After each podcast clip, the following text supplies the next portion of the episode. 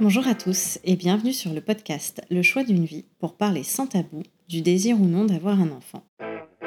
Je m'appelle Jennifer Pétré et j'ai créé ce podcast en 2019 quand avec mon conjoint nous nous sommes demandé si nous étions prêts à devenir parents. Depuis, nous avons eu un petit garçon et je peux confirmer que la parentalité est un vrai chamboulement. Pour cette nouvelle saison, je pars donc à la rencontre de femmes et d'hommes qui ont entrepris une reconversion professionnelle suite à la naissance de leur enfant. Que l'on décide ou non de faire un enfant, c'est l'un des choix les plus importants de notre existence, c'est le choix d'une vie.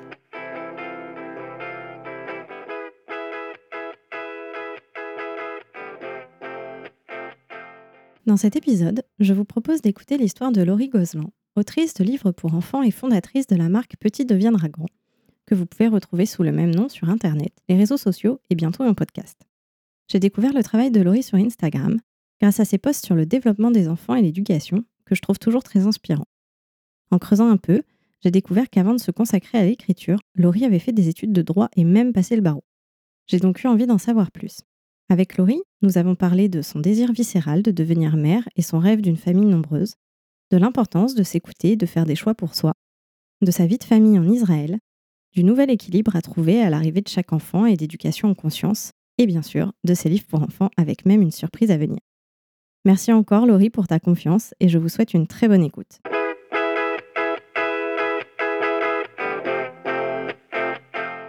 Salut Laurie Salut Eh bien merci de, ton temps aujourd'hui. Euh, toi tu es en, Israël, donc c'est la première fois qu'on fait un enregistrement à distance. J'espère que la technique va nous suivre et qu'on aura une qualité de son euh, correcte.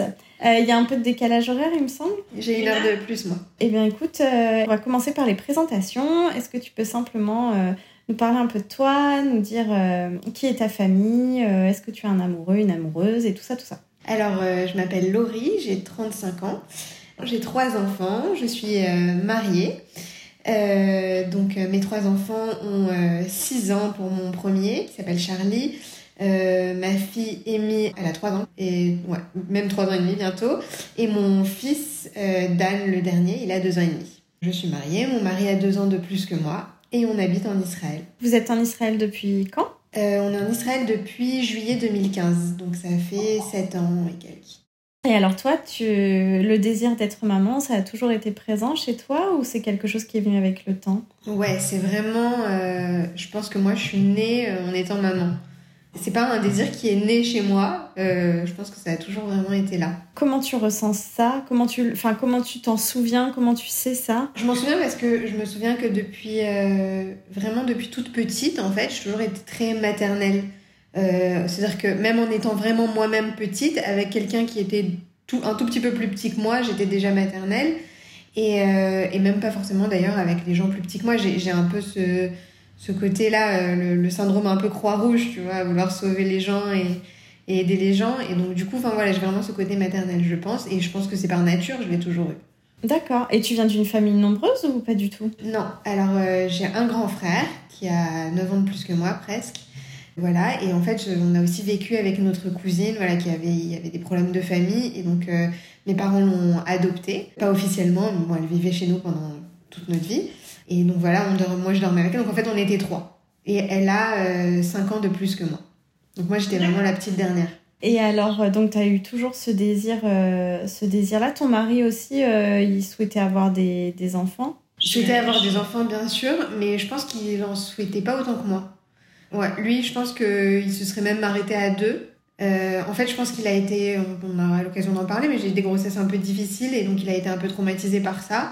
Et lui, en fait, il voudrait avoir plein d'enfants dans l'absolu, mais euh, en fait, chaque grossesse lui fait tellement peur, que ce soit pour moi, que ce soit pour l'enfant, euh, voilà, que du coup, euh, il, a aussi très peur, voilà, que Dieu nous en préserve, mais qu'il y ait la possibilité d'avoir un enfant qui ait des problèmes. On a pu voir ça autour de nous, etc. Et, et du coup, ça, c'est quelque chose, je pense, qui l'angoisse vraiment. Et euh, du coup, il préfère presque s'arrêter que de, que de continuer. Donc, j'ai beau moi, je lui explique que c'est pas une raison. En fait, on peut pas, euh, voilà, on peut pas vivre comme ça. Dans ce cas-là, on traverse plus la rue. On sort plus de chez nous. Parce que, donc là, vous en avez trois. Et, euh, et donc, toi, enfin, toi, tu es prête à avoir d'autres enfants encore? Ouais, alors tout de suite, tout de suite, je suis un peu fatiguée, mais dans l'absolu, oui. D'accord, ok.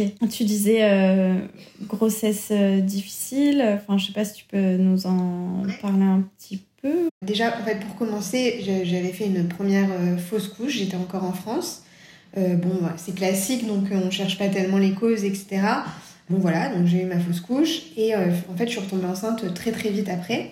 Et en fait c'est le moment où on, a où on devait partir en Israël, c'était prévu depuis deux ans.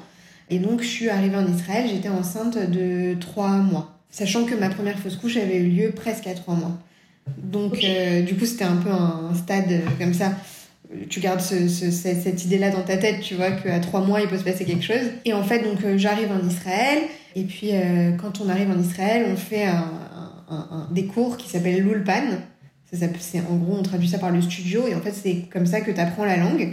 Et c'est vraiment, tu retournes à l'école, en fait. Et donc, euh, je suis retournée à l'école, et euh, il se trouve que je me suis levée et que euh, j'avais du sang partout, sur ma chaise, partout. Et donc, du coup, sachant que la première fois, j'avais eu très peu de sang, je pensais vraiment. Enfin, bon, moi, là, c'était impossible que le bébé survive à ce truc-là. Il y en avait vraiment, vraiment partout, quoi. Je marchais, ça coulait, c'était vraiment une horreur. Euh, et du coup, euh, je me suis retrouvée donc à l'hôpital et euh, on m'a dit tu es en train de faire une autre fausse couche. Et finalement, ils étaient en train de me faire signer les papiers d'avortement, enfin tu sais, de l'aspiration. Et tout compte fait, la dame a dit, enfin la, la docteure a dit, tu sais quoi, non, non, ne les signe pas, elle me les a enlevés et elle m'a dit, attends, on va vérifier quelque chose. Et en fait, on a vérifié, le cœur était encore là. Et, et donc, du coup, elle m'a dit, bah écoute, c'est sûrement quand même une fausse couche, on va attendre 24 heures, voir ce qui se passe. Et en fait, on a attendu comme ça 10 jours et le bébé était toujours là. Et tous les jours, on vérifiait le cœur et le cœur était là. Et donc, il s'est bien accroché ce bébé, mais il y avait toujours une tonne, une tonne de sang. On n'a jamais vraiment euh, compris la cause de ça. Et puis, au bout de 15 jours, ça s'est arrêté tout seul. Euh, mais donc, ils m'ont quand même alité. J'ai été alitée pendant 6 mois parce qu'en plus, euh, j'avais mon col qui s'ouvrait, etc. Et en fait, un mois après, donc, on m'a découvert une maladie de la thyroïde qui probablement, mais on ne peut pas vraiment savoir, mais probablement a pu causer la première fausse couche et peut-être le, risque de la deuxième. Et en fait, à ce moment-là, donc j'étais à 4 mois et demi de grossesse, hein, quelque chose comme ça. Et euh, là, on m'a demandé d'avorter en fait. Parce qu'on m'a dit que, euh, étant donné que j'avais manqué d'hormones thyroïdiennes pendant les 4 premiers mois de ma grossesse, il y avait toutes les chances pour que mon enfant soit Inès mornée, soit Inès débile. Donc voilà d'où part, je pense, le traumatisme de mon mari. Et donc du coup, bah finalement, déjà nous, on est quand même assez croyants, donc c'est pas quelque chose qu'on envisage vraiment, euh, un avortement. Maintenant, on l'a quand même envisagé parce que euh, mon père est médecin et voilà, pour lui, il me disait voilà, une vie avec un enfant qui a des problèmes, c'est très compliqué. Donc il faut quand même faire un choix. Maintenant, on s'est bien renseigné, j'ai commencé à prendre des médicaments pour ma thyroïde, etc. Et donc du coup, euh, on a décidé de garder le bébé. Et moi je te dis la vérité j'ai toujours senti que ce bébé allait aller très bien. Et après euh, voilà chaque grossesse a eu son, son, lot de difficultés mais je pense un peu comme tout le monde. Je, suis tout le temps alitée en fait. D'accord. Dès le départ? À peu près. Au bout de trois mois je suis alitée parce que j'ai un col qui s'ouvre. Euh, après voilà pour la dernière j'étais alitée un mois je me levais un mois j'étais alitée un mois je me levais un mois. Donc bon voilà. Mais moi ça me perturbe pas plus que ça. C'est vraiment plus, euh, je pense, euh, mon mari qui, en fait, à chaque échographie, il est en panique qu'on trouve quelque chose. Et en revanche, au niveau de tes accouchements et tout ça, est-ce que ta vie a été mise en danger, enfin pas en danger, mais euh, est-ce que tu as risqué ta vie pour accoucher, par exemple? Pas du tout. Le, le, en fait, à partir du moment où je suis traitée, je suis traitée et alors effectivement, il y a, y a, des déséquilibres hormonaux. Après, ça, ça crée des difficultés dans la vie au quotidien, mais non, y a, ça me met pas en danger. Par contre, oui, effectivement, j'arrête mon traitement, je peux peut-être mourir parce que la thyroïde, elle gère tout. Donc c'est juste en fait, enfin c'est très pénible d'être alité évidemment et de, devoir attendre. Surtout, j'imagine avec les petits, enfin autant sur la première grossesse, ben pour l'instant, il y avait que toi entre guillemets. Là après, comment, euh, enfin sur la troisième grossesse, comment tu as réussi à gérer les deux grands étant alité? Comment ça se passe dans ces cas-là?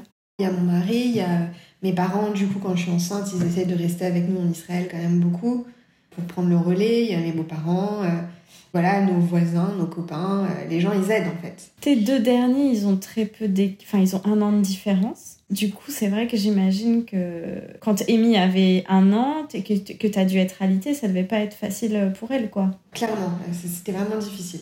D'ailleurs, euh, je pense qu'elle en a souffert et, et je pense qu'elle a d'ailleurs un peu souffert de la naissance de son petit frère. Euh, quelques temps après, je sais pas vraiment quel est le lien de cause à effet, mais elle nous a fait un mutisme sélectif pendant quelques mois.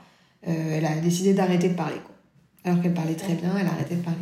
On a réglé ça chez une psychologue, on a passé du temps avec elle, etc. C'est un truc qui arrive, mais ouais, effectivement, c'est possible que, que ça ait joué. Oui, donc là, j'imagine, euh, oui, donc tu as envie d'autres enfants, mais tu attends peut-être qu'ils grandissent un petit peu pour euh, si tu dois être de nouveau dans cette situation. ouais, d'accord.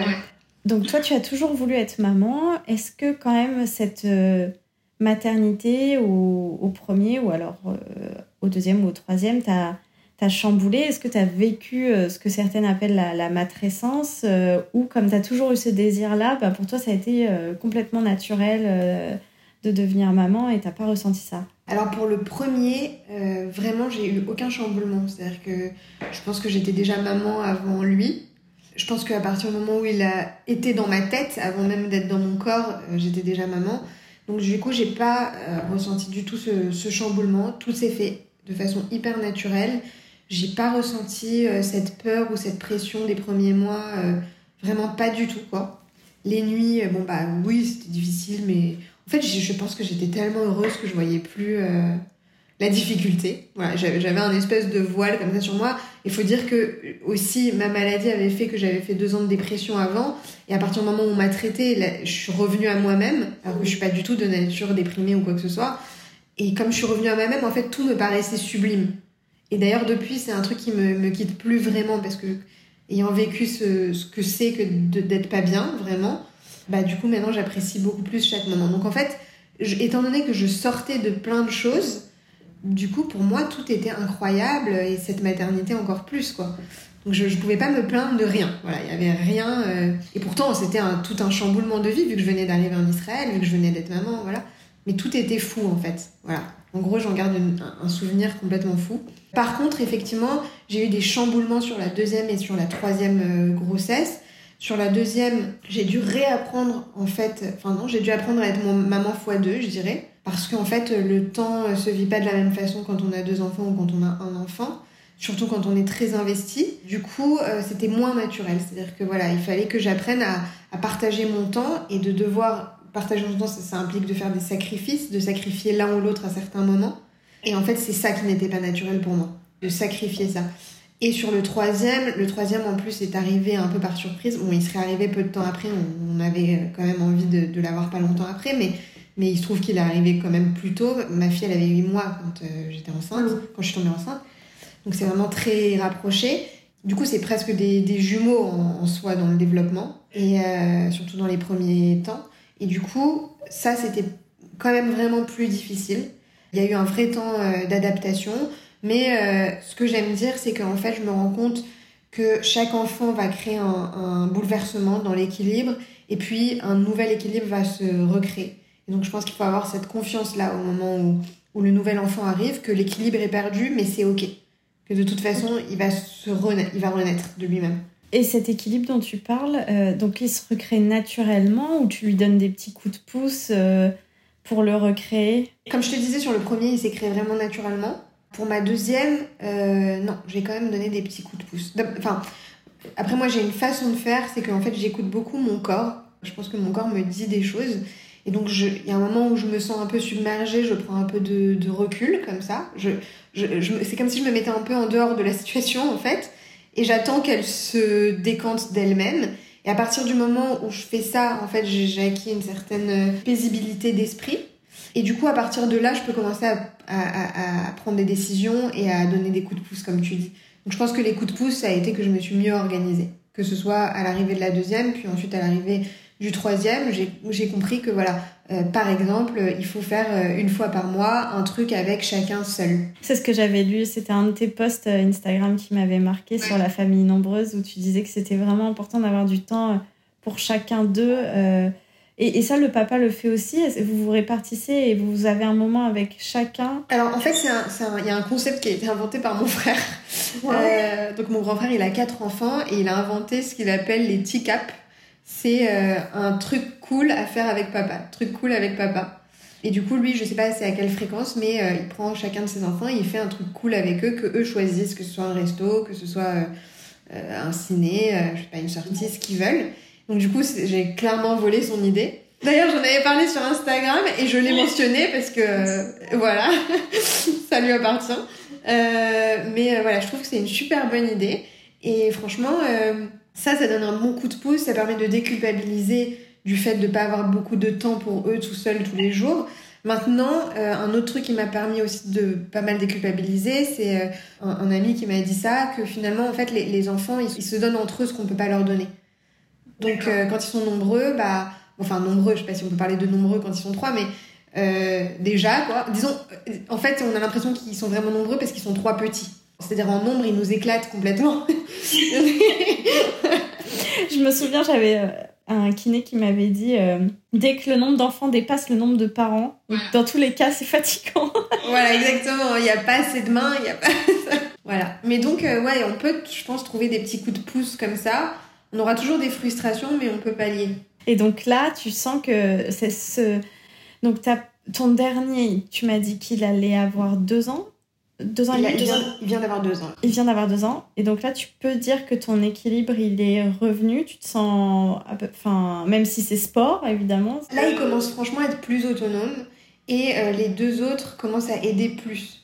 Ça reste sport, euh, il y a toujours des nuits difficiles, etc. Mais ouais, là, je sens que l'équilibre revient. Donc euh, ça, c'est quand même très appréciable quand tu sens que tu as cette espèce d'appel d'air. Euh, Exactement, mais d'ailleurs, je dois être un petit peu maso parce que l'envie du prochain arrive, tu vois. Dès qu'il y a l'équilibre et que je suis un peu trop euh, sûre de moi, là, il faut que je déséquilibre le tout, je sais pas pourquoi. bah après, je peux comprendre le, le côté aussi, la petite enfance, c'est chouette, ils sont choux et on a envie de après, quand ça grandit, ça devient de plus en plus autonome et tout ça, et, tant mieux. Enfin, je veux dire, le but, c'est qu'ils deviennent des personnes euh, indépendantes et heureuses, mais il y a ce côté avoir envie d'être un Ouais, déjà de, déjà de materner, euh, mais ça, il faut faire attention parce que c'est un besoin qui m'est propre et il faut pas le leur mettre dessus, c'est pas pour ça qu'on fait des enfants. Mais, euh, mais à part ça, il y a aussi, je, je trouve, j'aime bien le fait d'être dans le rush. D'un côté, j'aime pas, mais d'un autre côté, je, je sais pas, j'aime bien avoir une vie pleine, avoir l'impression que je fais plein de trucs. Et alors là, tu as l'équilibre familial, mais par rapport à ton équilibre de couple, est-ce que vous arrivez quand même à vous trouver des moments tous les deux? Bah, Ça, on se l'impose un peu, je pense. Déjà, euh, le soir, quand on les couche, on essaye euh, de se retrouver tous les deux, de, de regarder un film ensemble, enfin, de faire ce qu'on veut. Nous, on aime bien jouer au backgammon. voilà, ça, déjà, le soir, on essaye. Après, c'est pas tous les soirs. Il y a un soir où mon mari, par exemple, il va au foot. Euh, il y a un autre soir où moi, je vais au tennis. Donc, on essaye comme ça d'avoir déjà un équilibre personnel et un équilibre euh, aussi entre nous. Et le jeudi soir, en général, on fait euh, soit une sortie avec des amis, soit euh, vraiment une soirée tous les deux. Donc, ouais, on essaye quand même de, maintenir ce truc-là. Après, je te, je te dis pas que c'est tout le temps maintenu, que c'est facile tout le temps, etc. Mais globalement, oui. Et donc toi qui es vraiment, on, on, y reviendra après sur ton parcours pro, mais tu t'es vraiment passionné pour la petite enfance et donc tu es dans une éducation quand même très, très à l'écoute de tes enfants. Est-ce que ton, ton mari était en phase avec toi Il a suivi ou c'est toi qui l'as mis euh, Déjà, je sais pas si j'ai une éducation qui est si à l'écoute que ça. Je pense que j'ai une éducation qui est plus, euh, disons, consciente. C'est-à-dire que, euh, étant donné que je suis renseignée, bah oui, je fais attention. Mais après, il y a aussi des choses que je pense que je fais naturellement parce que j'ai reçu cette éducation-là. Moi, j'ai reçu une éducation quand même vraiment très bienveillante et très à l'écoute. D'ailleurs, je remercie mes parents. Euh, et même mon frère d'ailleurs, qui, qui, qui, a participé, vu que 9 ans de plus quand même il participe. Et euh, puis lui aussi a été vachement un modèle avec ses enfants. Je je il a eu ses enfants bien avant moi, vu qu'il est bien plus âgé. Et euh, du coup, je l'ai vu, lui et sa femme, je les ai vus être parents, et je m'en suis, je pense, pas mal inspirée. Mon mari aussi a également deux grands frères et sœurs. Il est aussi le dernier après 9 ans. Donc on a en fait des neveux et nièces qui sont très âgés. Et, et en fait, on a donc participé, euh, enfin on a vu leur éducation et je pense qu'on s'est beaucoup inspiré de ça et il se trouve qu'autour de nous c'est quand même très bienveillant.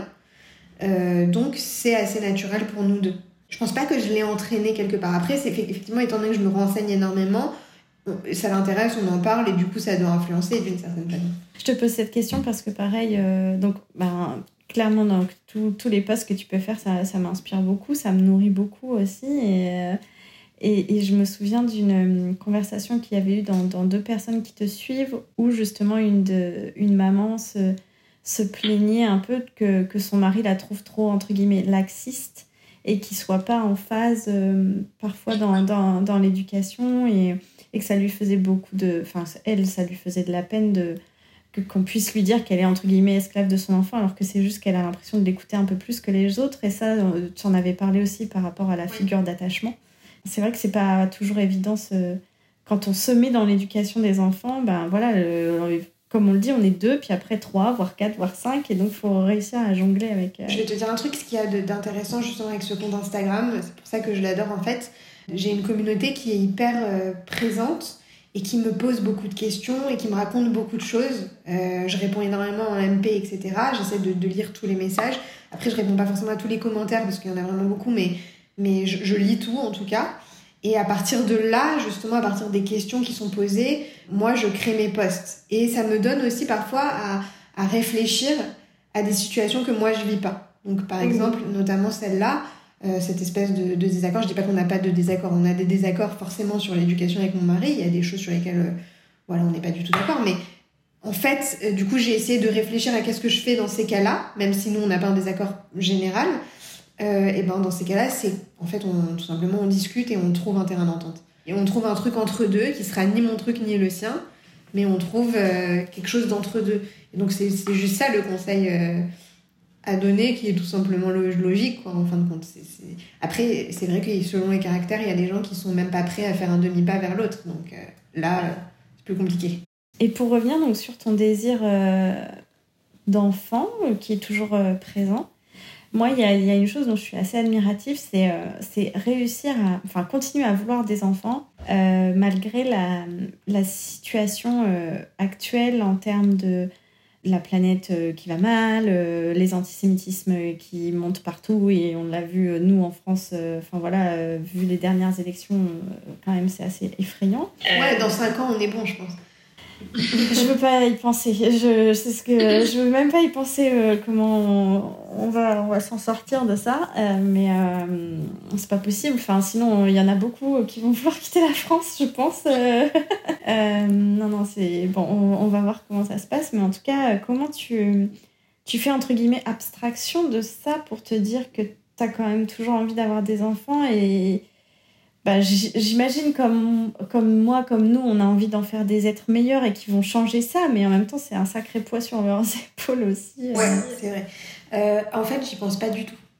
Pourquoi? Parce que euh, j'ai envie de te dire, c'est horrible, hein, mais le monde, il a toujours été un peu merdique. Bah, en fait, j'ai l'impression que. Mais bon, après, c'est à notre échelle, mais c'est vrai que plus ça va et plus j'ai l'impression qu'il le devient en fait. Non, c'est pas vrai. Euh, demande aux gens qui ont vécu la guerre, je pense que le monde était pire. Il y a des gens qui ont vécu la peste, il y a des gens qui, qui ont vécu l'esclavage, tu vois. Donc il y, a il y a eu des choses bien bien pires en fait par le passé. Le monde il a toujours été ce qu'il était et il n'empêche qu'il en ressort quand même des choses merveilleuses. Et en fait, euh, si on arrête, là c'est la fin du monde pour le coup. En fait, c'est exactement la même. Je vais te répondre la même chose que ce que je réponds à mon mari quand il me dit et si on avait un enfant malade? Bah ouais, mais bon, euh, on peut pas réfléchir comme ça en fait. Personne ne peut réfléchir comme ça. À partir du moment où tu réfléchis comme ça, tu fais plus rien. Donc en fait, euh, moi, j'y pense pas. Quoi. En fait, je ne pense pas aux choses que je peux pas contrôler. Là, je ne peux rien faire sur ce sujet-là. Dans l'idéal, toi, quand tu te rêvais euh, maman d'une famille nombreuse, tu as un nombre idéal de... Ouais, j'imaginais toujours avoir 5 enfants, je sais pas pourquoi. C'est un chiffre qui me plaît bien, 5. Et si t'avais des jumeaux ou des triplés, euh, c'est ok? Alors ça, ça me fait peur, tu vois. Ça, pour le coup, c'est vraiment un truc, je pense que si j'avais des jumeaux, je serais vraiment... Euh, je, serais asphyxiée, quoi. Mais je crois pas que j'en aurais 5. À mon avis, j'en aurais 4. Parce qu'il va falloir euh, convaincre mon mari pour le quatrième. et, et, comme il a bien compris que pour moi c'était important, tu vois, voilà, on n'est pas d'accord, donc on va faire l'entre-deux. Et alors, euh, par rapport à votre vie, euh, votre vie en Israël, donc ça fait 7 ans maintenant, donc même ton premier fils est né là-bas, donc toute ta famille euh, voilà, a grandi. Mes enfants, ils sont pas français, ils ont pas de passeport français. Ce qui est une erreur, hein. je dois leur faire, c'est juste parce que l'administration est insupportable et que j'arrive pas à le faire. Mais du coup, s'ils n'ont pas le passeport français, ils sont jamais venus en France encore? Si, il y en a avec leur passeport israélien. Mais non, alors c'est une très bonne question parce que mon dernier, non, avec le corona. N'est jamais venu. D'accord. Oui, bah oui, là, parce qu'on a vécu vraiment deux ans, euh, un peu de. Et alors, je suis curieuse de savoir euh, quelle différence tu peux noter entre la France et, et l'Israël, mais en termes vraiment pratiques de comment ça se passe, euh, ben, le rythme scolaire là-bas, ou les gardes, ou qu'est-ce que tu peux nous raconter qui te semble, toi, assez, assez parlant par rapport à, ce, à ces différences de culture? Ce qui me semble assez parlant, alors tu parlais de rythme scolaire.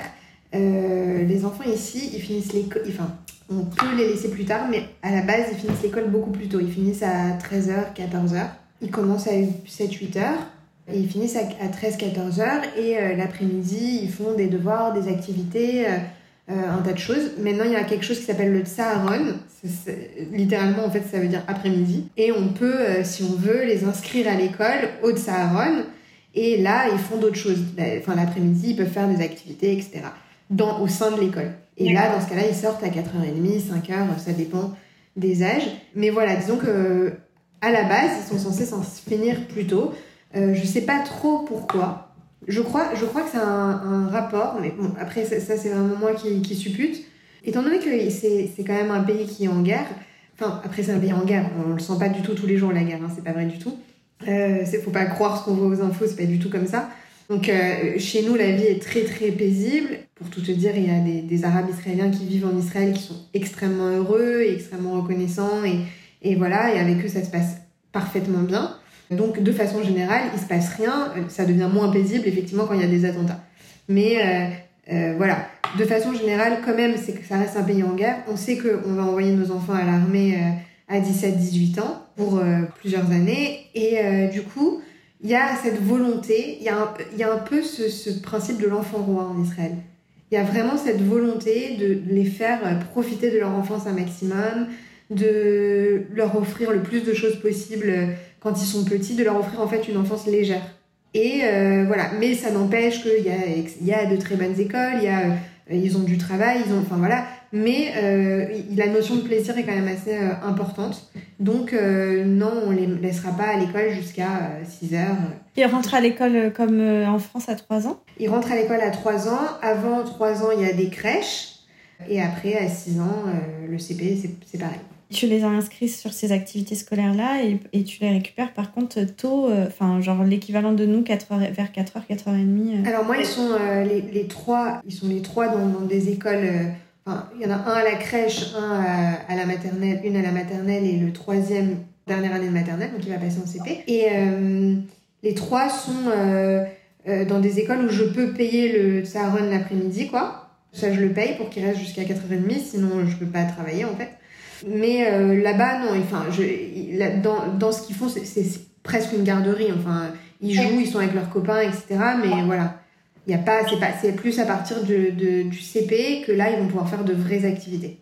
Et en revanche, ce que tu m'avais dit, euh, c'est qu'au niveau de la, entre guillemets, enfin, qu'il y a beaucoup, beaucoup de parents sont là tôt euh, à l'école et qu'il y a vraiment une dimension de, enfin, vie pro et vie perso se, se concilient euh, très bien en fait. Je pense qu'on a, on a très, alors peut-être ça vient du judaïsme, peut-être de notre culture, je sais pas de quoi ça vient, mais, mais on a tous un, un vrai esprit de famille, j'ai l'impression. Et euh, d'ailleurs, on est en fait un peu une grande famille en Israël. Et euh, après, chacun dans sa propre famille, euh, ça n'existe pas en fait. Enfin, ça, existe probablement, mais c'est un choix qu'elle fait parce qu'elle n'y est pas du tout obligée. Une maman qui rentre à 20h chez elle tous les soirs et qui ne voit jamais ses enfants. Enfin, ou qui voit juste ses enfants à partir de 20h, quoi. Et, qui ne va pas les chercher à l'école au moins deux fois par semaine, ça n'existe pas. moi, en tout cas, de, ma propre expérience, à 4h30, j'arrive à l'école et il y a toutes les mamans et pas mal de papas également. Et en général, ce qui se passe, c'est que euh, les parents s'alternent. Donc il y en a un qui va chercher deux fois et la mère trois, quatre fois, euh, ou l'inverse. Et voilà, mais il y a quand même cette culture du fait de l'importance de passer du temps avec ses enfants qui passent presque avant le, côté professionnel, j'ai envie de dire. Ça n'empêche pas de faire de très belles carrières, mais c'est admis. C'est-à-dire que c'est pas comme en France où si tu pars à 6 heures, on te dit t'as pris ton après-midi. Pas du tout, au contraire. Moi, ma, meilleure amie qui est israélienne euh, en Israël, elle est, elle est avocate et elle sort à 4h30. Elle est avec moi tous les jours devant l'école et on fait des trucs avec nos enfants. Et, et voilà. Et pourtant, elle est, c'est une très grande, c'est une très bonne avocate. Euh, elle est à la tête d'une équipe. Euh, elle a son cabinet, voilà. Comment t'expliquerais, enfin, je sais pas si c'est possible d'expliquer ça d'ailleurs, mais est-ce que c'est parce qu'elle se remet à travailler le soir une fois que les enfants sont couchés ou est-ce qu'il y a vraiment un rythme qui fait que tu peux. Euh, enfin, tu travailles moins mais mieux, j'en sais rien, tu vois, plus efficacement euh? Euh, Je pense que ça dépend des personnes et de leur organisation. Moi, j'essaye le moins possible de retravailler le soir, mais ça m'arrive, clairement, forcément. je sais que ma copine aussi, par exemple.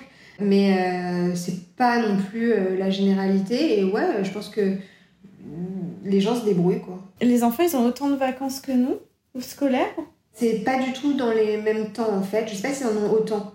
Euh, nous, par exemple, le mois de septembre, en général, septembre-octobre, on a des fêtes en fait qui s'enchaînent. Et donc, du coup, il y a presque un mois où ils ont quasiment pas école. Et après, en fait, à chaque fête religieuse, on n'a pas école. Donc là, par exemple, on vient de faire 10 jours sans école pour les fêtes de Pâques. Voilà, nous, c'est surtout en fonction des fêtes, en fait. Et pour terminer sur la partie euh, plus un peu perso, enfin alors mais du coup on va lier les deux, pro et perso, c'est quoi un peu une journée type pour toi alors avec euh, trois enfants, la crèche, l'école, bientôt le CP, euh, plus le fait d'être à ton compte aussi en auto-entrepreneur bah, Une journée type, bah, les enfants ils vont à l'école, ils partent en général vers 7h30, c'est mon mari qui les accompagne entre 7h30 et 8h. Moi j'ai une petite routine matinale euh, de 8 à 10. Euh, ça peut paraître beaucoup, mais euh, c'est, c'est, je trouve que c'est ce qui note ma journée. C'est un peu ton miracle morning, mais un peu plus tard que 6h, 8h. Quoi. Je le ferai pas à 5h du mat, ça c'est clair. Peut-être un jour j'y arriverai, mais je suis pas du tout, c'est pas mon truc. et puis en plus, concrètement, c'est, c'est pas vraiment possible en fait, parce que en fait, les enfants ils se lèvent à 6h. Ici, on se lève très très tôt. Les enfants se lèvent très tôt en Israël. Enfin, beaucoup d'enfants se lèvent très tôt en Israël. Je sais pas trop pourquoi, mais peut-être le soleil en fait. Et en fait, euh, donc voilà, donc moi j'ai ma petite euh, miracle morning du matin où euh, donc voilà, je prends le temps, mon petit déj, ma douche, etc. Et je fais donc du sport, de la méditation, du journaling. Je sais pas si tu sais ce que c'est. Tu sais, j'écris sur un journal mes objectifs, voilà. Et ça, ça me met bien d'équerre. Et après ça, je lis donc soit un livre de développement personnel, soit euh, autre chose, un roman, ce que je veux, mais je lis. Parce qu'en fait, je me suis aperçue que si je prenais pas ce temps-là de façon obligatoire à ce moment-là, bah, j'arrivais plus à lire. Et pour moi, c'était vraiment important. Et après avoir euh, lu, je joue du piano. Tu te donnes, tu as une sorte, pas de chronomètre, mais tu t'essayes de te donner genre une demi-heure, une demi-heure, une demi-heure euh, pour chaque truc à peu près? Oui, alors ça c'est récent. C'est une copine à moi très très bonne amie qui s'appelle Joy et qui va d'ailleurs euh, bien, enfin, euh, euh, elle est coach en fait, elle est devenue coach et elle est vraiment brillantissime. Donc ça, franchement, je, je, vais, je vais la conseiller à tout le monde. Tu vas me voir parler d'elle sur Instagram. Du coup, elle a fait des séances de coaching sur moi pour se tester. Et je lui ai dit, mon problème souvent, c'est que ma Miracle Morning, elle dépasse. Elle, tu vois, elle est un peu dans tous les sens. Et en fait, elle me l'a cadré complètement de 8 à 10. Donc j'ai vraiment euh, des, horaires, je sais qu'à 8h je dois être dans ma douche, qu'à 8h30 je dois euh, être complètement prête, euh, etc. Donc en fait, oui, j'ai des horaires, mais c'est pas c'est une base, mais c'est pas non plus super rigide parce qu'il faut que je garde le plaisir de ce que je fais. D'ailleurs, c'est tout le principe du livre Miracle Morning, je sais pas si tu l'as lu. Oui, oui, je l'ai lu. J'avais tenté de le mettre en place très tôt le matin pendant un temps, mais j'ai abandonné le très tôt le matin. Mais... L'idée, c'est de faire des choses qui te plaisent le matin pour donner une bonne euh, note à ta journée, quoi. Donc, euh, elle, elle m'a vraiment euh, mis en place ça, quoi. Donc ça, c'est le départ de ma journée type. Et ensuite, bah, je travaille. alors, je sais pas comment te décrire toutes les étapes, les étapes de ce que je fais. non, non, mais en tout cas, tu te consacres à ton entreprise. Et à 4 heures pile, je démarre. Et là, j'ai ma deuxième vie qui commence. Donc, avec les enfants, soit on rentre, on fait euh, des activités à la maison que je leur ai prévues, soit je les laisse traîner. c'est important aussi de les laisser traîner de temps en temps. Soit euh, on est avec des copains, des copines, euh, et voilà. Et le fait qu'ils se lèvent très très tôt, ils se couchent plus tôt aussi? Bah, Normalement, ils se couchent franchement entre 7h30 et 8h30. En ce moment, je sais pas, ils traînent un peu jusqu'à 9h, 9h30 parfois. Donc ça commence à m'agacer cette histoire. Et ouais, et après ça, j'ai ma troisième vie. Donc Et donc, bah écoute, euh, c'est voilà, je voulais, où je voulais en venir à cette transition sur cette partie un peu plus euh, professionnelle, parce que c'est ça aussi qui m'a intéressée vraiment dans ton parcours quand on a commencé à en discuter. C'est que à la base, quand tu as commencé à faire tes études, euh, tu étais partie vers des études d'avocate, tu vas nous, nous, en parler, et puis. Et puis voilà, il y a eu ce changement et cette volonté de. Enfin, c'est venu naturellement, mais de, te consacrer plutôt euh, à l'enfance et ce domaine qui t'a passionné. Et donc, euh, mais donc, je trouvais, ça, je trouvais ça chouette et je voulais que tu nous expliques un peu comment tu en es venu euh, à, à, développer des outils pour les enfants et à te passionner, à te passionner sur ce secteur-là. Alors, ouais, en fait, ça s'est fait en plusieurs étapes. comme tu disais, à la base, j'ai fait des études de droit. Et puis voilà, quand on fait ses études, arrive le moment où il faut décider ce qu'on fait. Sachant qu'on rappelle pour les auditeurs que tu as grandi en France, tu es né en France et tu as grandi en France et donc tu as fait tes études en France. Oui, j'ai fait mes études à la, à la faculté d'Assas. Voilà, bon après, disons que j'ai pas vraiment choisi de faire du droit. C'est-à-dire que à la base, moi, j'étais, comme je te, je te disais, j'étais plus intéressée par la psycho. Euh, naturellement, j'allais plus vers ça. Euh, sauf que j'étais un peu découragée parce qu'on m'a dit, mais non, ça gagne pas bien. Enfin, tu sais, t'es un peu dans les familles un peu élitistes. Euh. Et du coup, bon, bah, voilà, on m'a dit. En fait, à ce moment-là, j'avais vraiment besoin d'être approuvée bah j'ai fait ce qu'on m'a dit quoi. Enfin, euh, on m'a dit de faire autre chose. On m'a pas dit de faire du droit, on m'a dit de faire autre chose que de la, de la, psycho. En gros, il fallait que tu aies un métier qui te permette de gagner très bien, entre guillemets, ta, ta vie. C'est-à-dire qu'il y, y, y, a une espèce de... C'est assez complexe dans la tête. Euh... Ouais, parce qu'en même temps, psy, euh, enfin, si t'es psy à ton compte, tu gagnes aussi très bien ta, ta vie, quoi. Donc, euh. mais, mais, en fait, c'est voilà, complexe dans la tête des juifs de France, parce que d'un côté, enfin, je sais pas si c'est des juifs de France ou juste de ma famille, mais euh, d'un côté, euh, quand tu es une femme, bah, tu sais, tu as ta place de femme, donc t'as pas vraiment besoin non plus de gagner ta vie euh, outre mesure. Et d'un autre côté, on est très élitiste et donc il faut faire les meilleures écoles et les meilleures choses. Et donc, du coup, il y, avait un peu ce. Je sais pas, il y avait un peu ce double discours, quoi, à contenter, quelque part. Et en fait, c'est marrant parce que j'en ai reparlé plus tard avec mes parents, mon frère, etc du fait que euh, un jour j'avais parlé du fait de faire psycho et que tout le monde m'avait dit, je me rappelle, on était une table avec beaucoup de monde, il y avait mes cousins, etc. Et que tout le monde avait dit, probablement en l'air comme ça, mais non, mais ça gagne rien, c'est nul, ne fais pas ça, en plus tu vas être déprimé, à quoi ça sert, etc. Je sais pas, tout le monde a. Voilà. Et en fait, personne ne s'en rappelle. Parce que pour eux, c'était complètement insignifiant en fait. Euh, ils me disaient un truc comme ça qu'ils n'avaient pas. Mais moi, ça a conditionné mon choix à ce moment-là. Alors que si, en fait, tu aurais quand même fait psychose, si tu n'avais pas pris autant à cœur leurs remarques qui, dont ils ne se souviennent plus, en fait, tu aurais été peut-être psychologue et il n'y avait pas de problème, quoi. En fait, je, je suis sûre que j'aurais fait psycho. Et j'aurais fait psycho, mais ça m'aurait mené à ce que je fais aujourd'hui. Mais euh, à la base, j'aurais fait psycho. Et euh, ça aurait été plus logique, d'ailleurs, comme chemin. Euh, bon, bref, donc toujours est-il que je ne savais pas quoi faire, du coup. Et comme j'étais comme je te disais, un peu syndrome Croix-Rouge, etc. Il y avait ma cousine donc, qui vivait chez moi, qui faisait du droit. À l'époque, je pense qu'elle était en troisième ou quatrième année. Et euh, elle m'a montré ses cours. Et bon, bah, j'ai cette faculté à m'intéresser à beaucoup de choses. Et du coup, euh, je m'y suis intéressée. J'ai trouvé ça franchement vraiment. C'est-à-dire que les études de droit, c'est passionnant, honnêtement. On peut pas dire autre chose. En tout cas, moi, pour moi, c'était passionnant. J'ai adoré le raisonnement. Euh, ça m'a franchement mis le cerveau d'écart. Je regretterai jamais d'avoir fait des études de droit. Et je pense que je ne ferais pas de la façon euh, dont je le fais aujourd'hui mon travail si je n'avais pas eu tout ça derrière moi. Donc ça m'a pris 6-7 euh, ans, enfin oui parce que j'ai deux masters. Et le truc c'est que euh, je, ne voulais pas être avocate en fait. Et, mais je ne savais pas quoi faire d'autre et j'enchaînais les stages, etc. Et quand on me disait tu vas être une bonne avocate, bah moi je me disais mais en fait, en fait ils voient pas que je suis complètement dans un personnage, que je mens en fait. C'est un, un mensonge ce truc. Et euh, je pense que pour être avocat, après ça dépend des, ça dépend des, des, domaines dans lesquels on travaille, mais il faut quand même être assez requin, quoi, assez sharp. Et moi, c'est pas du tout mon cas. Je suis vraiment euh, plus euh, douce, plus humaniste, plus. voilà. Après, je suis sûre qu'il y a des avocats qui sont aussi comme ça, mais moi, en tout cas, je, je me retrouvais pas. Dans les cabinets dans lesquels j'étais, je me retrouvais pas dans les gens. J'avais pas de vision, en fait. Voilà, j'avais pas de vision de ce que ça allait donner. Du coup, euh, j'ai quand même passé mon barreau parce que j'étais encore dans toute cette idée qu'il fallait euh, faire plaisir à tout le monde et que tout le monde me disait bah t'as pas fait tout ça pour rien quand même. Et donc euh, voilà, donc j'ai passé mon barreau et là j'ai commencé, je pense, à tomber malade à ce moment-là, à vomir.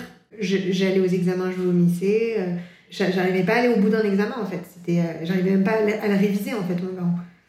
Donc euh, ma dépression elle a commencé à ce moment-là en fait. Alors je sais pas qu'est-ce qui a engendré la dépression, si c'était... Enfin on dit que quand euh, la thyroïde n'est pas bien réglée ça, crée des dépressions mais...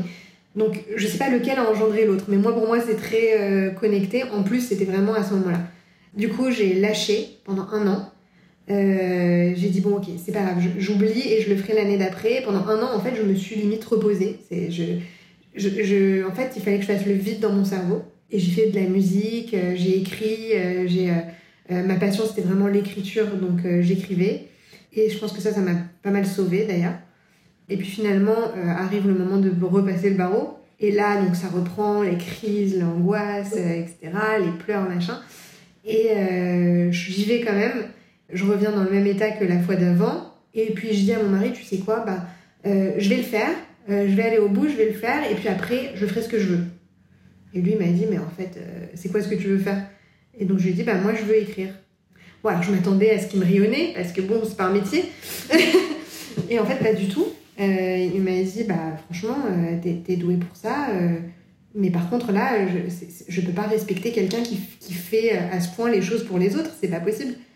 Pourquoi tu fais ça Ça n'a aucun intérêt. Est-ce que tu as besoin de passer ton barreau pour devenir écrivain? Non.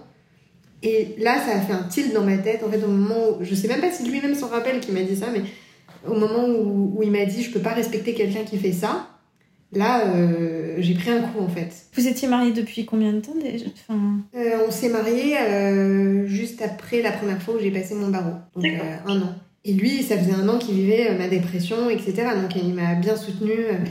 et en fait, lui, il comprenait même pas ce que je faisais, quoi. Lui, c'est pas du tout quelqu'un qui fait des choses pour les autres. je sais pas comment il a été élevé aussi bien, mais, mais voilà. Et moi, franchement, mes parents m'ont pas élevé non plus comme ça, donc je ne sais pas pourquoi. En fait, j'étais comme ça. C'est plus la société, je pense, l'entourage, je sais pas.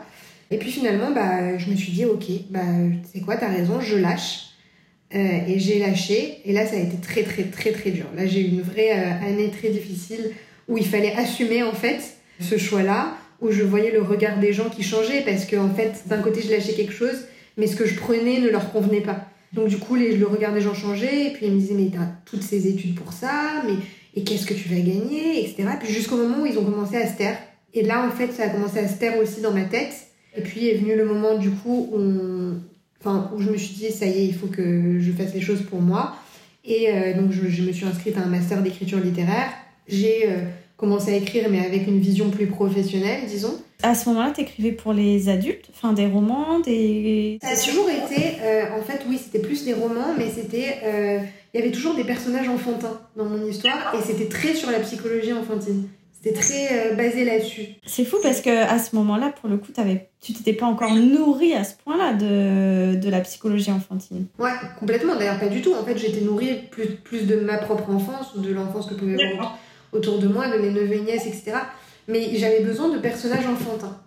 Et euh, donc, du coup, en fait, je, je, les faisais vivre comme ça euh, dans, dans, dans, mes histoires en leur faisant vivre des, des choses que finalement qui, qui, qui arrivent aujourd'hui à mes enfants ou, voilà. Et en fait voilà. Bref et en fait ce qu'il faut dire c'est que mon père il est médecin mais il est aussi écrivain.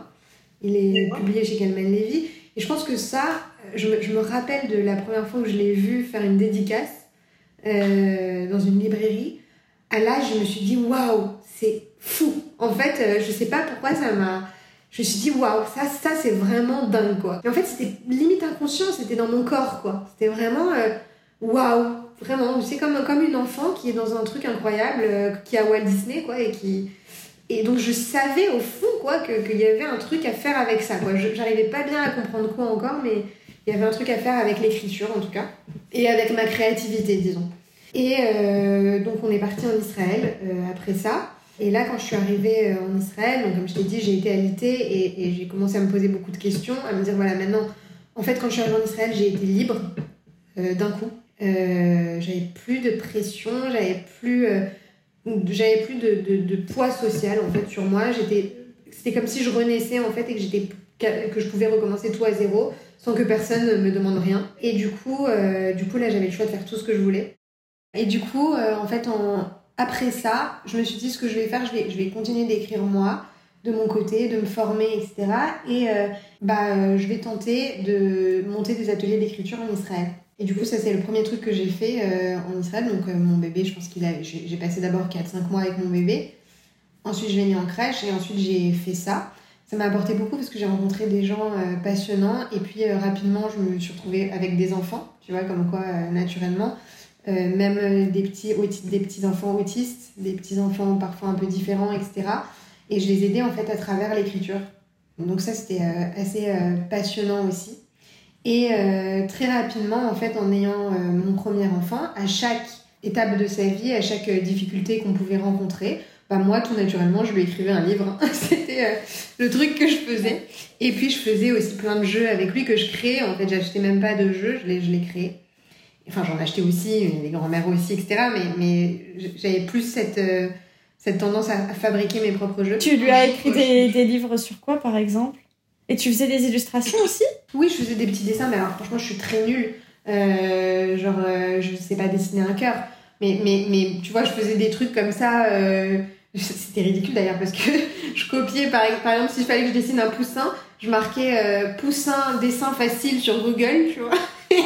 et je dessinais un poussin, tu vois. si j'avais eu un papier calque, je l'aurais fait aussi, tu vois. Euh, donc vraiment, c'était vraiment juste pour que ça fonctionne. Mais l'idée, c'était que ce soit, c'était toujours très pédagogique. En, en, en réalité, c'était plus toute la partie pédagogique qui m'intéressait, plus qu'autre chose. La première histoire que tu lui as écrite, tu te souviens? Ouais, c'était une petite histoire sur une coccinelle euh, qui n'avait pas grand intérêt. Mais, euh, enfin, si, d'ailleurs, elle avait quand même un intérêt, c'était plus pour expliquer les différences entre les enfants. Elle n'avait pas de points. Et du coup, euh, elle était un peu moquée, etc. à l'école. Et donc voilà, donc au départ, je lui ai écrit des petites histoires comme ça. Et très très vite, j'ai commencé à mettre de. Enfin, d'ailleurs, dans celle-là, il y avait déjà une interaction parce que j'avais pris une. Enfin, j'avais dessiné une énorme coccinelle. Et en fait, on la faisait bouger dans chaque page. Et puis ensuite, on l'avait changé de couleur, on lui rajoutait des points, on lui enlevait des points, enfin Et euh, donc ça, c'était sympa. Et euh, très vite, j'ai compris que mon fils, il avait besoin d'interaction. Donc euh, tout ce que j'ai fait, je lui ai fait par Enfin, tout ce que j'ai écrit et tous les jeux que je lui ai créés, c'était vraiment tout le temps interactif. Et souvent, je vais bien mettre une petite photo de lui, une petite... comme ça, tu vois, un truc un peu personnalisé, son prénom, quelque chose comme ça. Et je voyais qu'il était tout de suite beaucoup plus attiré. Et le premier livre, par contre, que j'ai commencé à. Enfin, que j'ai divulgué, en fait, on va dire, euh, j'avais pas d'Instagram à ce moment-là, j'avais rien. C'était. Donc, tu vois, je faisais les choses très au feeling, hein. il n'y avait pas de prévision. Euh, à ce moment-là, j'avais encore mes ateliers d'écriture. Euh, ça gagnait pas des milliers des cents, mais ça nous convenait à ce moment-là. mon mari gérait, donc ça allait, quoi. et je me laissais le temps, en fait, de, de me construire en, réalité. Et finalement, bah, j'avais écrit Bye Bye Ma Couche pour mon fils ça a fait un carton euh, pour mon fils. Alors, en une semaine, il était propre. Et euh, je me suis dit, attends, ça, il faut que je le partage au monde, quoi. parce que... Et euh, je voyais toutes les, les mères à la crèche qui galéraient, etc. Je me suis dit, franchement, il faut que je partage ce truc. Et du coup, je l'ai mis comme ça sur Facebook en mettant mes dessins. Je peux, je peux te le retrouver d'ailleurs, le post. Et j'avais mis mes dessins à moi. C'était pas ce à quoi ça ressemble aujourd'hui du tout. Mais c'était tout le même concept et le même principe. Euh, et, en fait, là, j'ai eu 200 mamans qui m'ont envoyé des messages en me disant Mais euh, s'il te plaît, euh, fais-moi ce livre, j'en ai besoin, moi je saurais pas le faire, etc. Et je me suis dit Ah ouais, en fait, là, il y a un truc à faire. Et c'est comme ça, en fait, que j'ai vraiment écrit Bye Bye Ma Couche, que je l'ai réécrit en l'adaptant à tout le monde, que j'ai repensé le concept, etc., que j'ai trouvé mon illustratrice. Du coup, la, la, création, on va dire la V2, en tout cas de Bye Bye Ma Couche, c'était quand à peu près? Il y a deux ans, je pense. Il y a deux ans. Et après, il a fallu euh, encore 6, 7, 8 mois pour euh, trouver la bonne illustratrice. Euh, j'ai changé plusieurs fois. Pour. en fait, c'était compliqué décider si j'étais en auto-édition, pas en auto-édition. Je, je, pouvais me faire éditer. En plus, j'avais un peu un passe-droit quoi, chez, avec l'éditeur de mon père, etc. Mais comme, comme je te disais, on en avait parlé moi, je voulais vraiment garder de la liberté. Et comme c'était un, un, projet qui était très nouveau, c'est quelque chose qui n'existe pas, il n'y a pas de livre comme ça, euh, je savais que les maisons d'édition, elles allaient me faire changer des choses, qu'elles allaient me dire ça, ça va coûter cher, ça, je voulais de la liberté en fait. Parce que je croyais vraiment en le fait que ce projet, il devait se passer comme ça. Que euh, c'était comme ça que ça allait marcher pour les enfants et pas autrement. Euh, et du coup, voilà, moi, il fallait que ce soit efficace en fait. C'était ça l'intérêt du livre. Et euh, donc, du coup, bah, j'ai j'ai sorti j'ai fini par sortir le livre. Tu peux nous redire exactement en quoi ça consiste? Parce que donc là pour chaque enfant le livre il est personnalisé. L'enfant peut mettre sa photo. Et après euh, c'est par étapes en fait? En fait et en fait si tu veux à chaque fois que tu que, que, que j'avançais dans, dans la personnalisation et dans la création du livre il y avait des problèmes qui se posaient auxquels je devais répondre. Donc euh, notamment la question de la photo au départ, ce que je voulais, c'était que ce soit une photo qui était vraiment imprimée sur le livre, comme pour, les livres personnalisés que tu connais, tu vois. Euh, sauf que, un, ça coûte extrêmement cher. Euh, donc, euh, le livre, il serait revenu à 40-50 euros et moi, je voulais qu'il soit accessible. au plus de gens possible. Donc ça, c'était pas une bonne option. Et ensuite, la possibilité, c'était de coller la photo, que le parent lui-même colle sa photo. Donc j'ai opté pour cette option-là, mais il n'allait pas la coller à chaque, page. Et là, c'est pas moi qui ai eu l'idée, c'est un, ami de mon beau-frère qui a eu cette idée-là. il m'a dit, bah tu fais un trou au milieu du livre. Enfin, tu fais un trou dans, tout le livre, sauf à la dernière page. Tu mets la photo en dernière page. Du coup, il a sa photo sur la page de droite tout le temps. Et c'est comme ça que, euh, que le concept s'est créé de la photo avec un trou comme ça. Et en plus, on peut changer d'un enfant à l'autre, tu vois. Euh, tu peux changer la photo, tu peux même changer la photo de l'enfant si, si, si, ça lui fait plaisir. Ensuite, euh, il y avait le fait qu'il fallait que ce soit interactif. Donc, il fallait. Moi, j'avais mis des personnages qui se déplaçaient pour mon, fils. Et ça, ça avait vachement bien marché pour lui. donc, ça, il a fallu trouver l'imprimeur qui était capable de faire ça. Il n'y a pas d'imprimeur en France qui fasse ça. Euh, du coup, j'ai dû sous-traiter. Et c'est un imprimeur en Espagne finalement qui a fait ça et qui renvoyait mon imprimeur en France. Et voilà, c'était de la découpe laser. Il fallait après, et c'est là où le droit m'a servi, tu vois, c'est que euh, il fallait s'intéresser à toutes les normes euh, sécurité pour les enfants. Donc, étant donné qu'il y a des éléments détachables, il fallait qu'ils soient supérieurs à la taille du gosier d'un enfant de cet âge-là.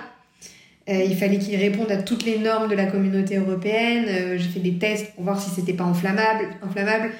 Euh, tu vois, donc il y a eu plein plein d'étapes comme ça, ça a pris longtemps. On est d'accord, l'idée, en tout cas de, du livre, vraiment, bah, il m'a ma couche, donc c'est de faire en sorte qu'à la fin du livre, l'enfant n'utilise plus de couche en journée déjà pour commencer, ou j'imagine? L'idée, après ça dépend de l'utilisation que chacun en fait. L'idée, c'est qu'il y a toutes les étapes, en fait, Déjà qu'il y a la photo de l'enfant, donc il comprend que c'est lui. Euh, moi, j'aime pas trop cette idée de, de travailler l'acquisition de la propreté avec un enfant en lui montrant qu'un cheval fait pipi sur un pot. Je, je comprends pas trop le truc, en fait. C'est lui, quoi. Donc, euh, il faut que ce soit lui. Euh, ça, c'est le premier point qui va faire qu'il va vraiment s'identifier à l'histoire. Et ensuite, dans l'histoire, il va, comme je disais, déplacer des petits personnages. Donc, la première chose qu'il fait, c'est qu'il met un pipi et un caca dans une couche et ensuite il met euh, une couche sale dans la poubelle. Et dans la vraie vie, il va effectivement prendre sa couche et la mettre dans la poubelle. Et donc l'idée, c'est que chaque étape qui est dans le livre, à chaque page, il le fasse aussi dans la vraie vie. Ensuite, il va s'asseoir sur le pot, il va lire son petit livre sur le pot. Euh, il y a effectivement un petit livre qui déplace et qui va mettre sur le, qui va lire sur le pot avec avec lui qui à sa photo sur le pot. Et donc c'est comme ça à chaque étape. Et l'idée, c'est que en général, ça prend pas très longtemps.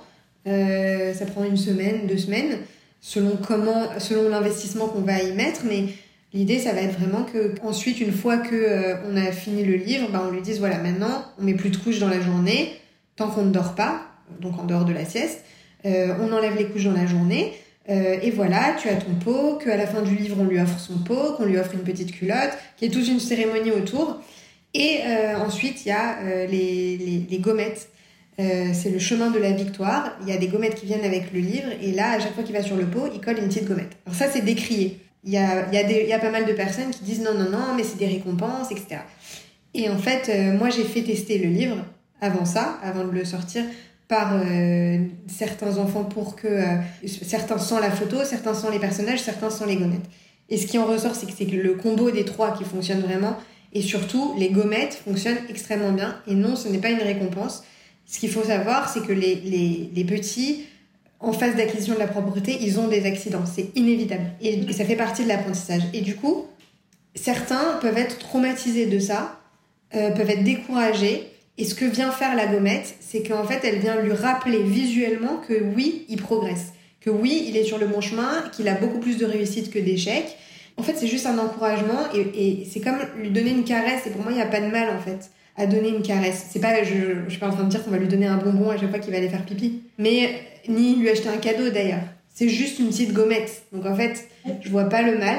Mais après, voilà, je sais que, que c'est décrié par certains. Et donc, du coup, il y a des gens qui achètent le livre sans utiliser le chemin de la victoire. À quel euh, moment tu conseillerais d'acheter le livre? À quel moment tu, tu as les, les, indices que ton enfant est prêt à avoir le livre? Parce qu'on dit que c'est très physiologique et qu'il faut. C'est pas, genre, c'est pas toi qui décide, mais c'est le le corps de l'enfant qui décide, entre guillemets. Bah déjà, il faut qu'il soit prêt. Donc, comme je dis, physiologiquement, euh, s'il est capable de monter euh, euh, une marche sans appui, c'est qu'il est capable de se retenir, a priori. C'est qu'il a la force pour, se, pour contracter suffisante pour, pour se retenir.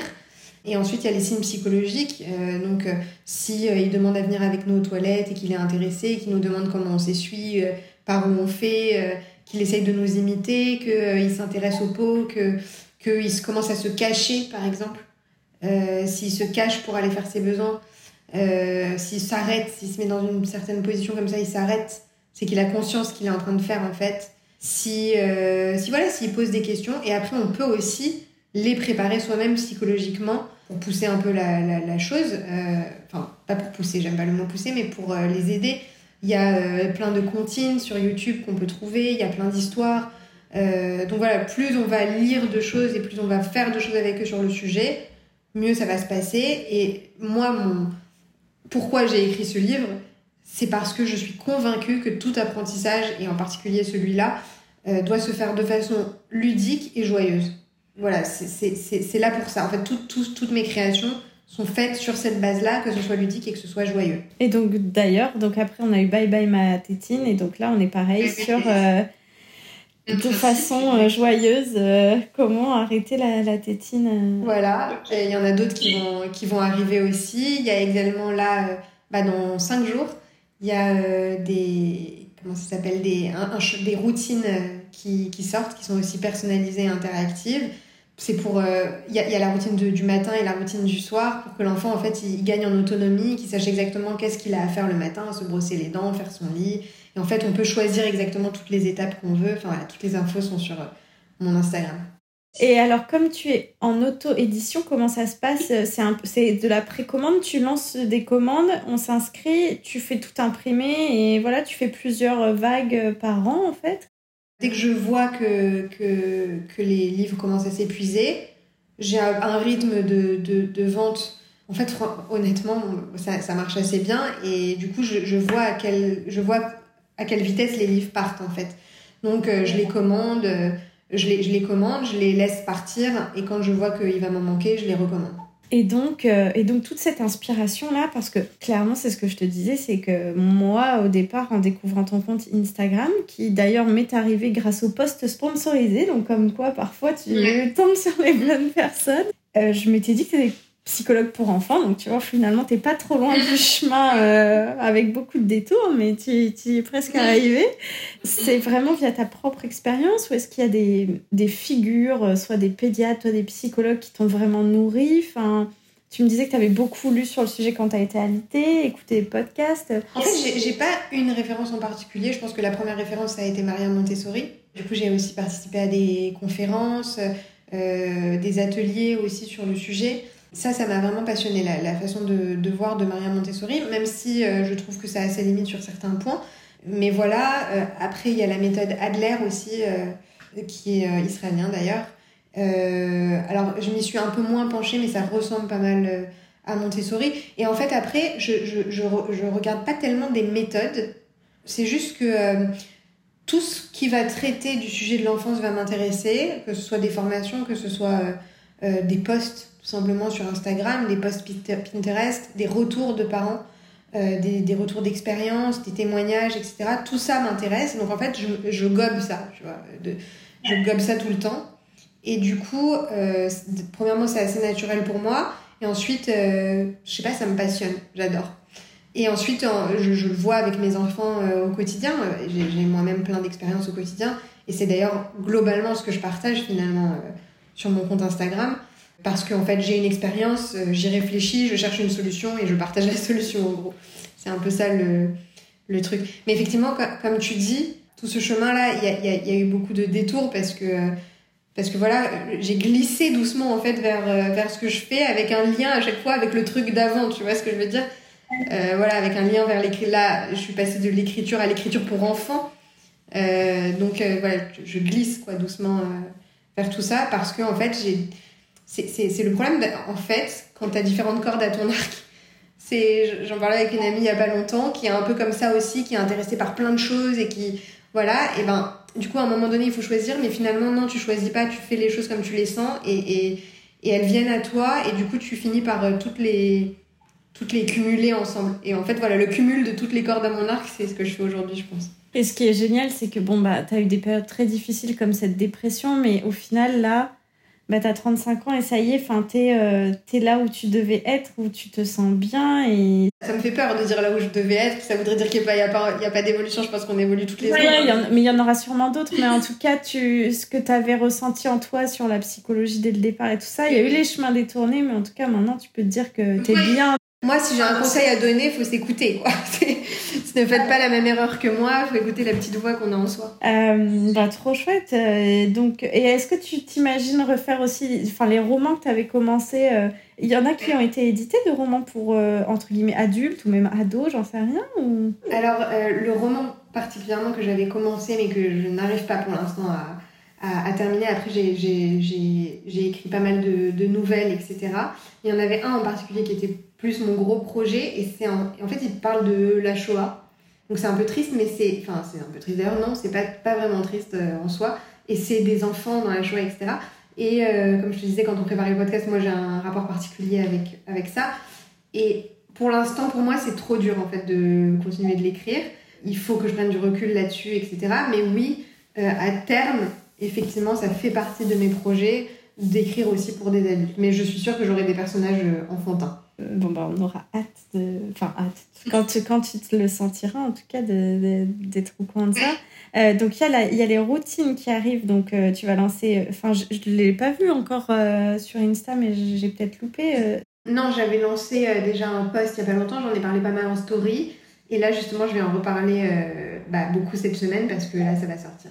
Donc là, pareil, il, suffira de, de s'inscrire en fait, enfin en tout cas de dire qu'on souhaite recevoir la, la routine. Ouais, bah, en fait, euh, il y a un post sur Instagram où on peut mettre un petit cœur pour recevoir un rappel au moment de la sortie. Et ensuite, on va sur mon site et on peut la commander. Et tu me parlais surtout aussi d'un podcast. Alors ça, ça va être le podcast Petit deviendra grand du coup? Bah En fait, il y a déjà une émission de télé qui est diffusée en Israël sur une chaîne française où justement bah, je reprends un peu tous les thèmes dont je parle sur mon Instagram, sauf que je les développe x10. Euh, C'est tous les combien tu, tu interviens tous les combien de temps? Ça, ça dépend. En fait, c'est censé être une fois par mois, mais avec le corona, etc., parfois on a loupé des enregistrements. Et donc, du coup, ça s'est un peu écarté, mais en général, c'est une fois par mois. Du coup, le podcast, bah, ça va reprendre un peu tout ça.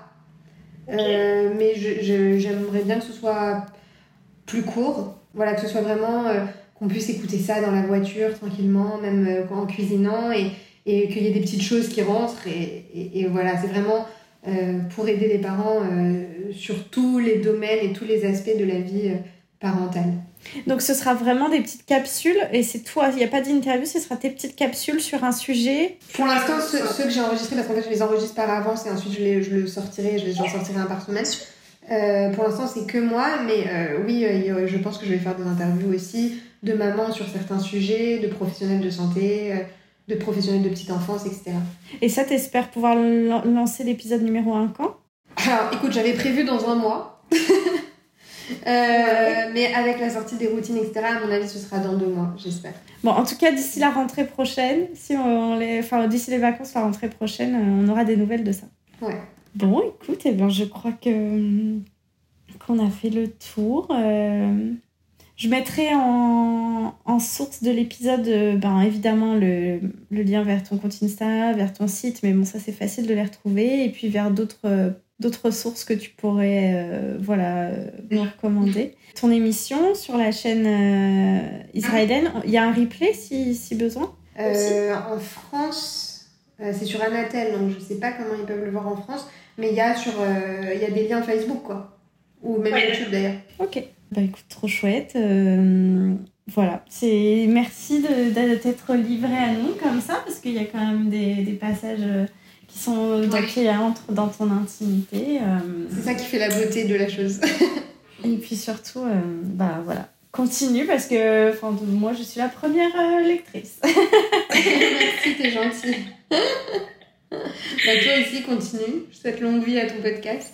Merci. On se tient au courant de, de tes prochaines actus alors.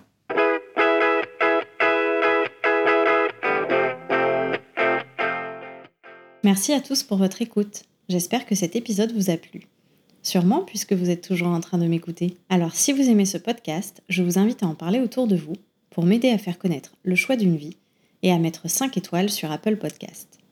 Vous pouvez aussi me suivre sur Instagram, sur le compte Le choix d'une vie podcast, pour être informé des nouveaux épisodes et me laisser des commentaires. J'y répondrai avec plaisir. À bientôt!